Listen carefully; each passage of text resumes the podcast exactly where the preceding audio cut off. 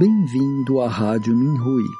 Você está ouvindo as experiências de cultivo dos praticantes do Falun Dafa. Nossos votos de bom entendimento e iluminação.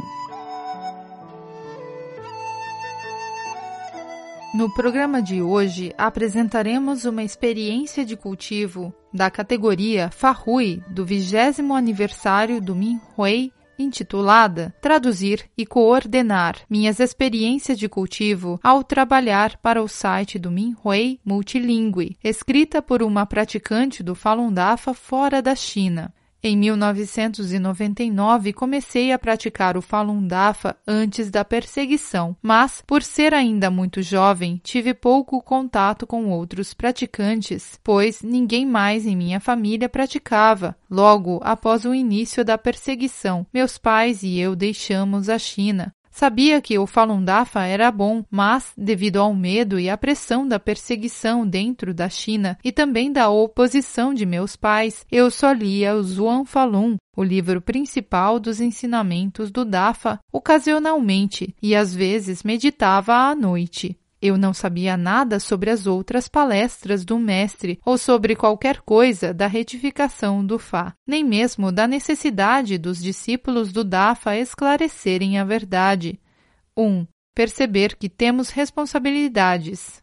Depois de concluir o ensino médio, fui admitida em uma universidade. Um dia, enquanto navegava na internet, encontrei o site Minhui. Então, essa foi a primeira vez que vi e li as novas palestras do mestre. Entendi que, como discípula do Dafa, era minha responsabilidade esclarecer os fatos e salvar os seres conscientes. Fiquei profundamente arrependida por ter perdido tantos anos devido à minha ignorância. Senti certa dúvida sobre o Falun Dafa e a perseguição. Até questionei se o Minhui era realmente um site fidedigno, mas depois de ler vários artigos sobre o Minhui, sabia que tudo o que lia era real. Eu não podia mais continuar a ignorar ou até mesmo negar a verdade.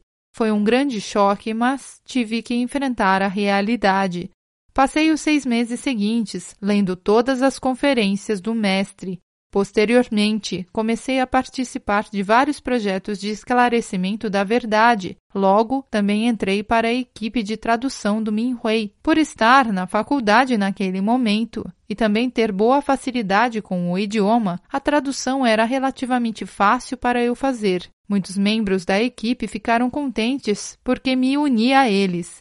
Para compensar todas as perdas durante os anos que não fiz nada, estabeleci um requisito. Não importava o tamanho do artigo, mesmo que fosse um artigo de um farrui, traduzia um artigo todos os dias. Naquela época, os coordenadores nos entregavam vários artigos. Frequentemente recebia artigos longos e a carga de trabalho era relativamente pesada. Eu me lembro que um dia comecei a traduzir um artigo de um farrui por volta do meio-dia. Parecia que nunca chegava ao fim, porém não pensava nisso. Ao invés disso, só me concentrava em traduzir sem parar. Quando terminei, já era meia-noite. O processo de tradução não é emocionante, porém, se pudermos estabelecer uma meta para nós mesmos, como melhorar nossa agilidade, a qualidade da tradução, etc., ficaremos muito motivados a fazer melhor e nos sentiremos satisfeitos ao alcançarmos nossa meta.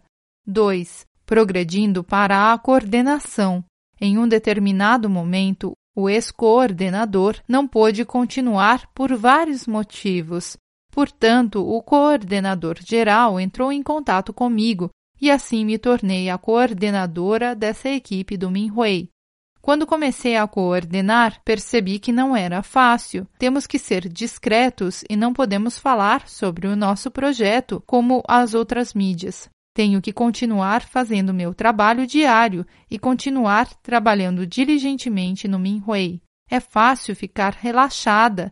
Eu mesma já fiquei, não podemos ver tantas pessoas que salvamos por meio deste site. Não podemos ver as mudanças nas pessoas depois de lerem nossos artigos. E não podemos ver os resultados das coisas que fazemos.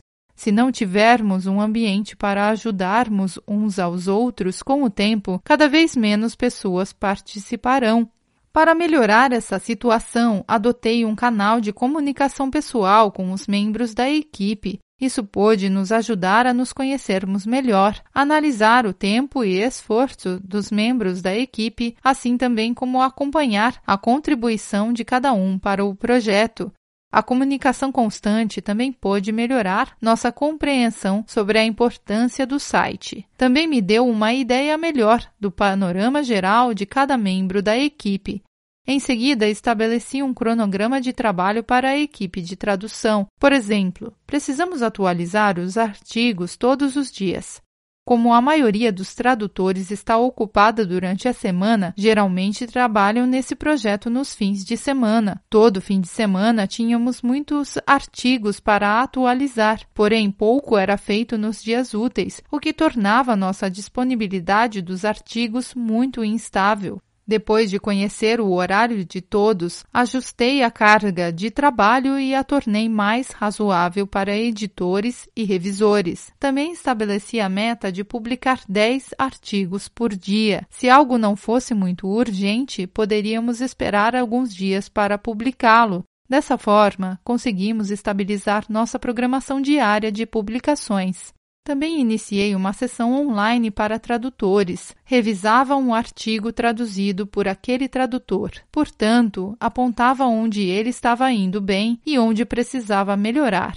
Compartilhava o que aprendi sobre gramática, ortografia e algumas das habilidades de tradução que aprendi. Acreditava que ao compartilhar minha experiência, a qualidade da nossa tradução melhoraria. Embora isso exigisse muito do meu tempo, sentia que a maioria dos membros da equipe estava feliz com as reuniões. Por um lado, ajudou os tradutores a saberem que são membros valiosos da equipe. Por outro lado, pude responder a algumas de suas perguntas sobre o trabalho trabalho de tradução. Isso também instituiu melhor qualidade da moral da equipe e incentivou uma participação mais ativa. Por meio do cronograma de tradução e das reuniões de treinamento e feedbacks, normalmente podíamos garantir 10 novos artigos todos os dias. Não é muito se comparado com o site Minhui em chinês, mas decidimos que não atualizaríamos o site se não tivéssemos 10 novos artigos. 3. As coisas mudam. Então, o pessoal do escritório do Shenyun me encontrou e pediu para coordenar a divulgação no país em que habito. Desde então, o Shenyun se tornou minha prioridade principal. Também pensei em encontrar um substituto para o trabalho do Minhui, mas decidi ficar não podia mais manter as reuniões individuais com os tradutores. Continuei a participar de reuniões semanais de estudo do Fá, esperando que todos pudessem permanecer diligentes. Depois de um tempo, percebi que isso não funcionava. Pouco a pouco, toda a equipe relaxou. Alguns anos atrás, retomamos com nosso cronograma de tradução anterior, mas desta vez não era tão rígido. Também formamos algumas equipes, portanto, cada equipe tinha o seu líder, que é responsável por sua equipe. Esse enfoque facilitou a coordenação e a comunicação entre eles. Através da minha experiência no Minhui, durante todos esses anos, sinto que a maioria dos praticantes que trabalha nesse projeto não tem um forte apego a si mesmo. Normalmente fazem tudo o que são solicitados a fazer. Portanto, como coordenadora, quero realmente agradecer a todos pelo árduo trabalho e cooperação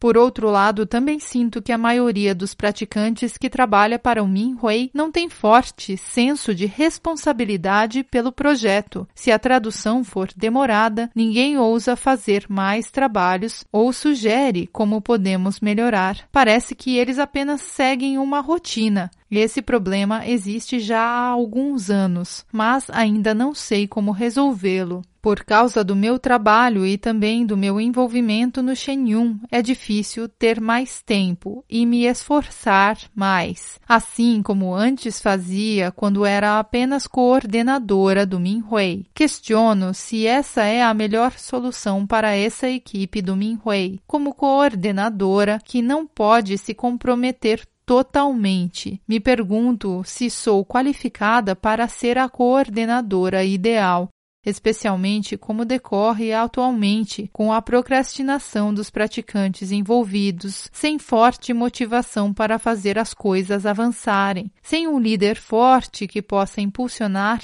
todos adiante, isso afetará a agilidade. Assim, como melhoraremos como equipe? Gostaria de aproveitar esta oportunidade para compartilhar meus pensamentos com todos os praticantes envolvidos no Minhui. Como escolhemos trabalhar no Minhui, isso significa que estamos usando esse projeto como uma plataforma para cumprir nossos votos e o contrato que assinamos com o mestre o quão bem executamos esse projeto e se podemos alcançar nosso objetivo de salvar verdadeiramente as pessoas. Acredito que essa é uma questão na qual todos que assinaram um contrato com o mestre precisam pensar. Se olharmos a partir dessa perspectiva, o coordenador simplesmente desempenha o papel de organizar as coisas. O sucesso do projeto em si depende da contribuição de cada membro da equipe e da razão pela qual cada um de nós se juntou a esse projeto. Realmente espero que todos os membros da equipe possam prestar atenção a esse assunto. Não quero que nenhum de nós se arrependa no futuro por não ter cumprido com nossas responsabilidades.